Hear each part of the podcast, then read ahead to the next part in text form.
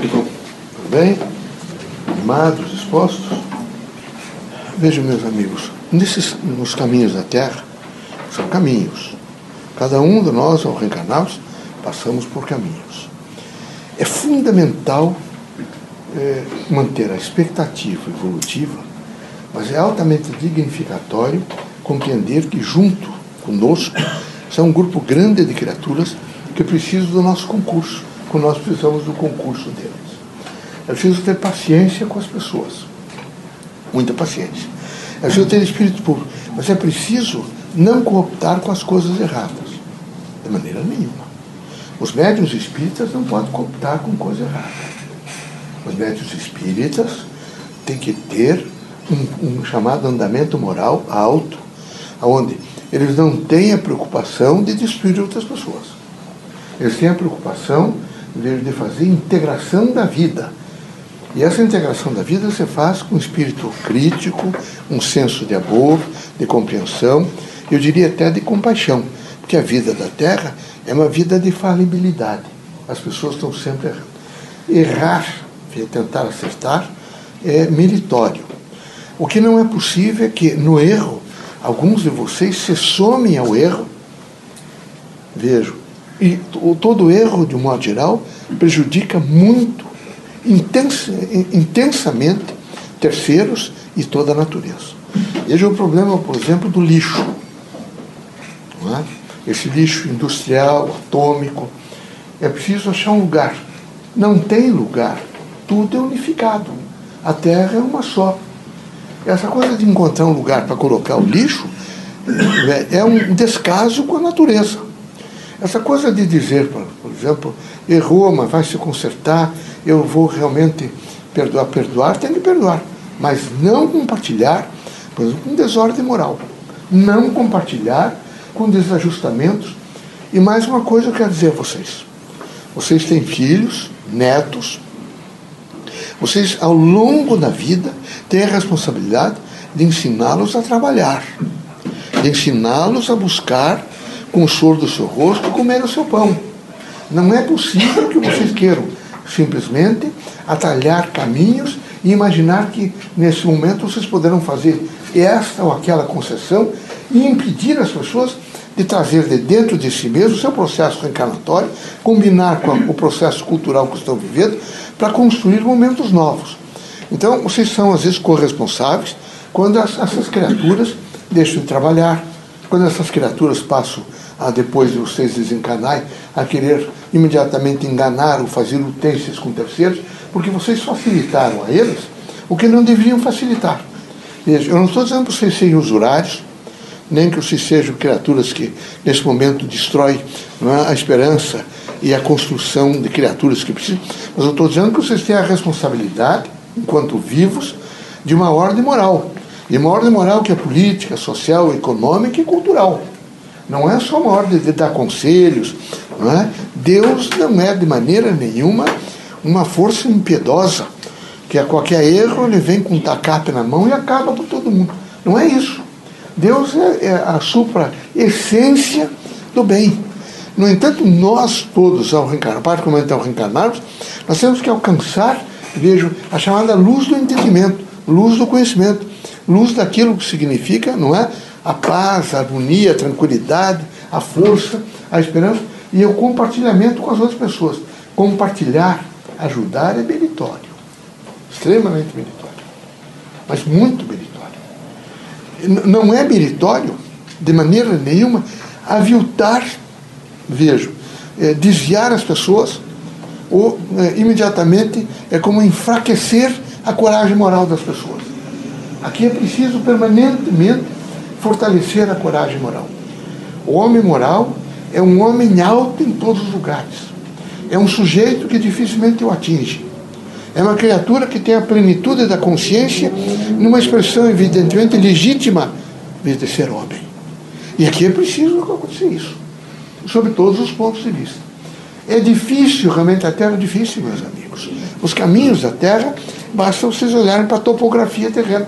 E vocês vão ver que tem alto e baixo, é preciso tomar cuidado nos passos. A mesma coisa é a dimensão evolutiva do espírito. No entanto, Cada um de nós, quando reencarnamos, e mesmo depois de desencarnados, nós, nós recebemos o nosso devido quinhão, o nosso devido alimento, para que nós possamos, nas depressões, nas, nos, nas subidas, nas descidas, nós sabemos nos controlar. Tem cada, cada um de nós temos um nível de controle. Nós precisamos operar esse nível de controle. Então é, é, é preciso cautela. Cautela para viver, cautela para ser. Há uma outra cautela. Nós podemos ser tão críticos que possamos, passemos a viver continuamente achando que as pessoas, aquele é medíocre, aquele outro é baixinho, aquele outro é alto, aquele não sabe se vestir bem. Isso é mediocridade. Isso é um, é, um, é um espírito crítico que não é crítico no sentido de construir, é crítico no sentido de desconstruir. Como vocês foram criados numa visão materialista, de competição, absolutamente competição, das escolas, das pré-escolas, até esses cursos de pós-graduação de vocês, é, é, ele é posto numa ordem competitiva. Vocês são todos é, é, colocados dentro de currículos e de dimensões evidentes programáticas, onde vocês têm que competir. E essa competição impiedosa, essa competição que não cria nesse momento a sustentabilidade da cooperação, vejo, ela cria em vocês todos um sentido imediato de vaidade. Os, os produtos, os, essa medicalização do mundo que foi feita, está a terra doendo, todas as coisas da terra doendo, todas todos os seres vivos da terra doentes, todos os homens doentes. Imediatamente criaram entre esses os homens prescritores, são os médios que vão prescrever remédio, são é, os geólogos, os, os, veterinários, é? Vocês, vocês sabem disso, os botânicos, e vai embora. Tá, todo mundo passou a ser prescritor. Dá-se receita para curar a terra, dá-se receita para curar reumatismo, dá-se receita com tudo. A medicina não estuda as causas, só os efeitos, infelizmente. Ela, vejo algumas dessas intervenções que se tivesse a coragem não tivesse se debruçado demais os efeitos, teria se encontrado algumas causas. Mas continuam os efeitos. Eu não estou negando, por exemplo, que o antibiótico é extraordinário, tem salvado vidas.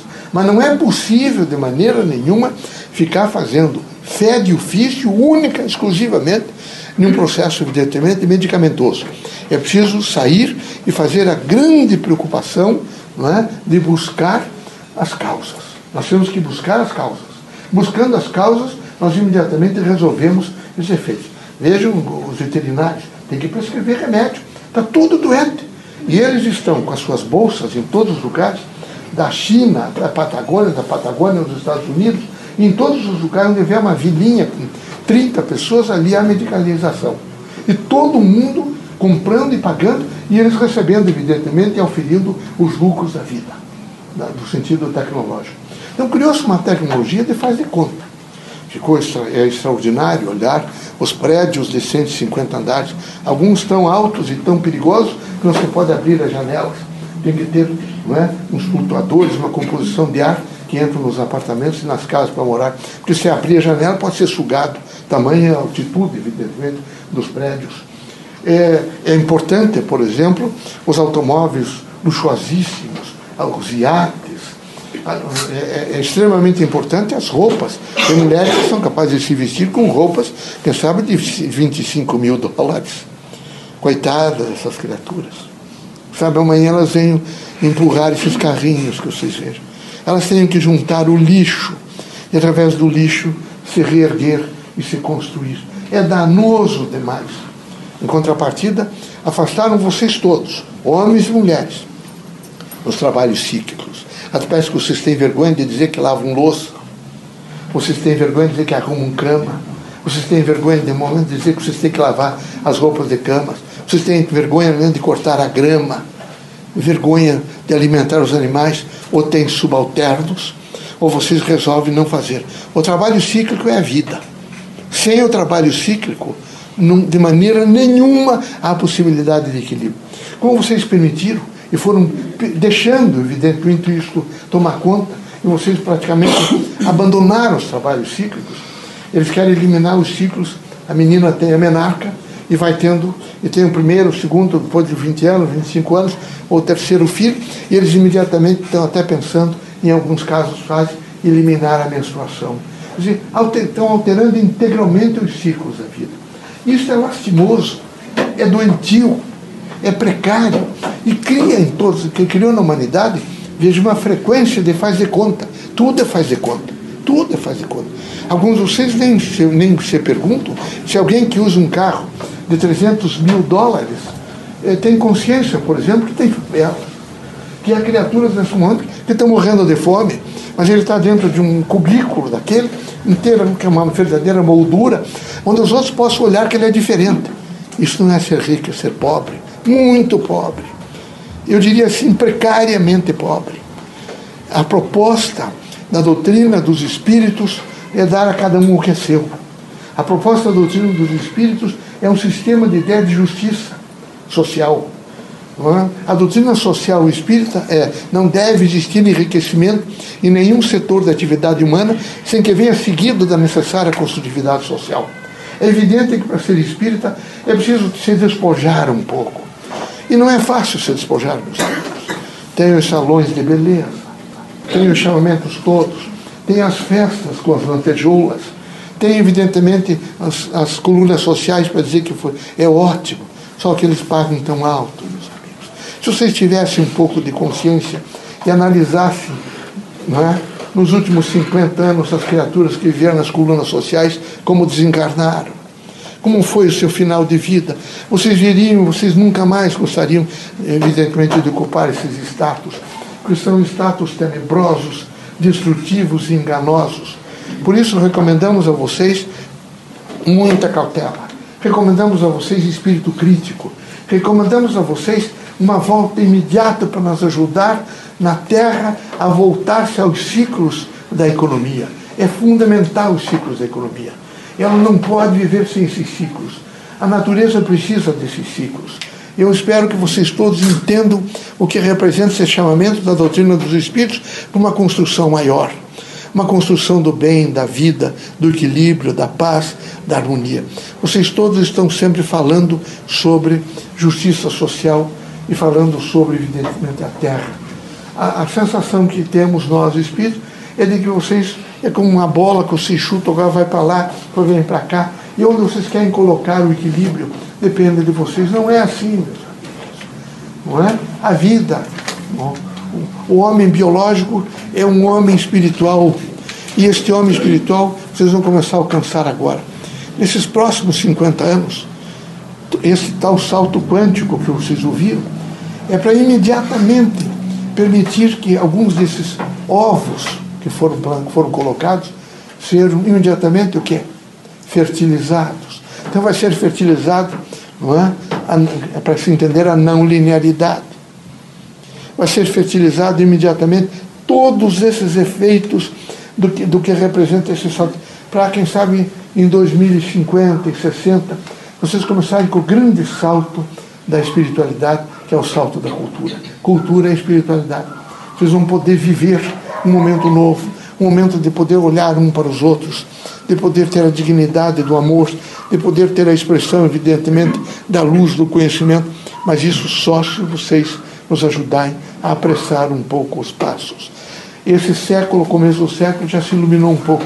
Alguns de vocês ainda não sentiram essa iluminação, porque o processo, vejam, da medicalização e da estrutura do mundo é um processo com freios redibitórios que seguram, seguram todos vocês só para alcançar aquilo que é necessário e não aquilo que eles entendem como necessário e não aquilo que nós entendemos como necessário para a evolução do espírito. Que Deus abençoe vocês todos, que Jesus os ilumine, que vocês sejam extremamente fortes.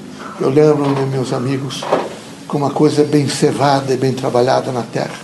Eu conheci no estado de São Paulo um determinado fazendeiro muito rico, dono de cafés e de grandes plantações. E lá mantinha não é? as pessoas, e criava porcos, e criava gado, e, mas quase impiedoso com os funcionários. Naquele tempo, antes de Getúlio, dessas coisas, não se tinha benefícios nenhum ficava doente e mandava-se embora. Estelhava-se a casa quando a vida não saía, para que chovesse e ele tivesse que sair. Era horrível o quadro, realmente. Horrível. E a composição não é, de, de, de, de conhecendo essas pessoas, já lá estavam plantados e reencarnados alguns espíritas, médiums que a gente fazia, manifestava, se ajudava, é? precariamente, mas ajudava pessoas. Não é? Eram pessoas que benziam, pessoas que oravam, eram pessoas que recebiam outros, que atendiam crianças, e lá estávamos todos nós, Bezerra Menezes, eu, Dias da Cruz e tantos outros, fazendo esse trabalho. E eh, me aproximei de algumas dessas pessoas e vi um desses sujeitos, médium, o centro espírita, muito, muito modesto, muito, não é? quebradinho, limpo, mas escuro.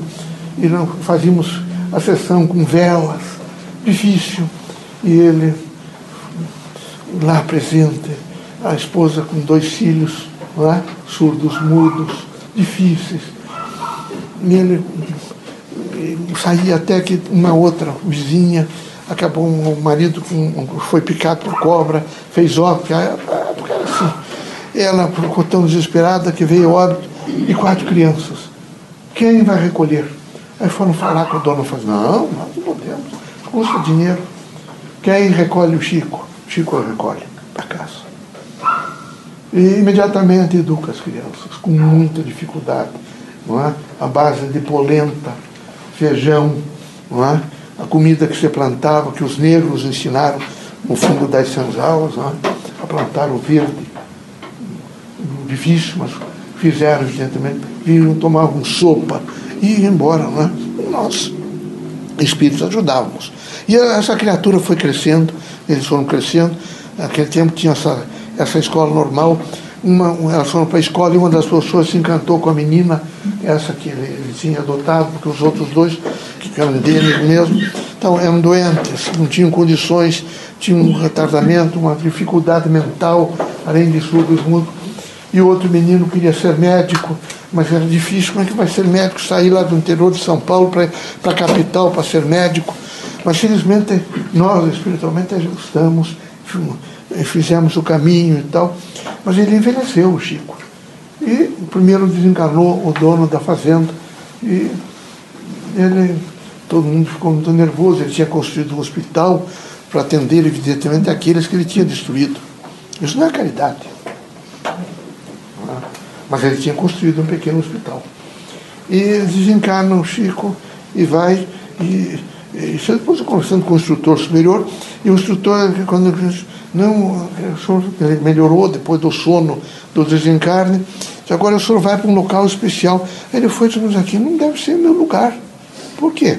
Não, aqui é, é doutor fulano, é do doutor. Que vocês estão me confundindo, vocês acharam que eu trabalhava lá na, na fazenda, né? mas não sou eu o fazendeiro, é, é ele que tem que vir para cá, e não eu, não é? O que é isso? É cevar. Cevar culturalmente as pessoas. Não é? é foi, ele foi devagar, não é nem orientado, é cevado como animal. Você é inferior, você é pequeno, não é? você não tem capacidade, não é? você não deve levantar a cabeça mais do que você merece. Mas como? Não, você, você. É ele quem construiu um hospital.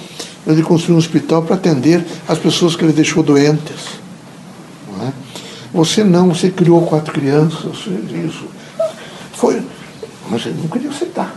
E por que ele não queria aceitar? Porque o seu perispírito e o seu grau, evidentemente, de aprendizado tinham dito a ele que ele era inferior, que ele era pequeno, que ele não podia, evidentemente, ocupar o lugar dos grandes. Isso realmente é o que tem feito esse processo materialista tecnológico. Ele tem feito muito mais mal do que bem. Eu sei que vocês se iludem e veem as coisas bonitas, ruas pavimentadas, e vocês imaginam que isto é a grandeza da vida. Isso não é a grandeza da vida. A grandeza da vida foi, é e será sempre a espiritualidade. É o poder de se somar, não é? O homem cultura com o homem biológico, criando o homem espiritual. Que Deus ilumine vocês todos, que Jesus os ampare e que vocês tenham orgulho de desempenhar os trabalhos cíclicos. O Japão faz isso. Cuida de ruas, planta praças, as praças, os, os donos, as pessoas que vivem nas suas casas, pegam mudas e vão semanalmente, diária, quase que diariamente, vão tirar os matinhos, porque é o trabalho cíclico, é a vida. E a vida humana é de trabalhos cíclicos. Que vocês tenham não é, a força suficiente para entender, gerenciar, viver e se espiritualizar pelo trabalho sim. Que Deus os abençoe, ilumine vocês todos e que haja em vocês o espírito de sinceridade e de lealdade. Sem sinceridade, esse binômio sinceridade e lealdade, não adianta nada eu dizer para vocês que nas provações vocês precisam ter discernimento é? e serenidade. E no processo das lutas, vocês devem ter necessariamente a coragem e a determinação. Não adianta. Se vocês não tiverem esses outros dois primeiros elementos, vocês viverão sempre claudicantes no mundo dos fatos, no mundo, e não serão homens, serão quase homens. O homem é aquele que, do nascimento ao túmulo, se olharmos para trás, as suas pegadas, a sua dimensão, está cheio de sinais. Ele viveu. Aquele que não viveu só existiu, não tem sinal nenhum. Eu espero que vocês deixem sinais na Terra. Deixem sinais. E os sinais se farão através da consciência daqueles é, iguais a vocês, que no contato e na interação estarão juntos todos os dias. Deus abençoe a todos. Sejam felizes. Vamos, de mãos dadas, construir um mundo melhor. Tem que construir um mundo melhor. Tem que construir um mundo de paz, de harmonia. Não é possível. É, vocês nem isso analisam. Que ah, tá, há paz armada. Absolutamente armada. Bombas para todo lado. A paz é uma paz guarnecida por bombas. Isso não é paz. Isso não, de maneira nenhuma é paz. É? E também não sejam pessimistas, sejam otimistas. Não é Nostradamus nem ninguém que as profissões, não vai. Não, ninguém vai destruir a Terra. Não há bomba que destrua a Terra. Porque se houvesse uma bomba que destruísse a Terra, seria mais forte que Deus. Não há bomba. É preciso ser otimista. Sempre otimista. E não pessimista, porque tem os pessimistas e os otimistas. Aqui está cheio de pessimistas. Cheio. Tudo é pessimismo, pessimismo, pessimismo. Trata de virar para o lado, mude a, a, a, o lado da moeda. Eu vou ser daqui para frente otimista. Sempre otimista. Sem otimismo não há vida. O pessimista é uma coisa horrível. Como é que vai? Mais ou menos. O infeliz nunca vai bem. Nunca. Quando eles dizem isso ali, porque eu não quero saber de mais ou menos. Tem que ir bem. Nada de mais, de mais ou menos. Tem que se impor como pessoa, não é? Então trata de erguer a cabeça, ombros erguidos, um coração, uma consciência e uma força, sendo a fé em Deus. Sejam felizes.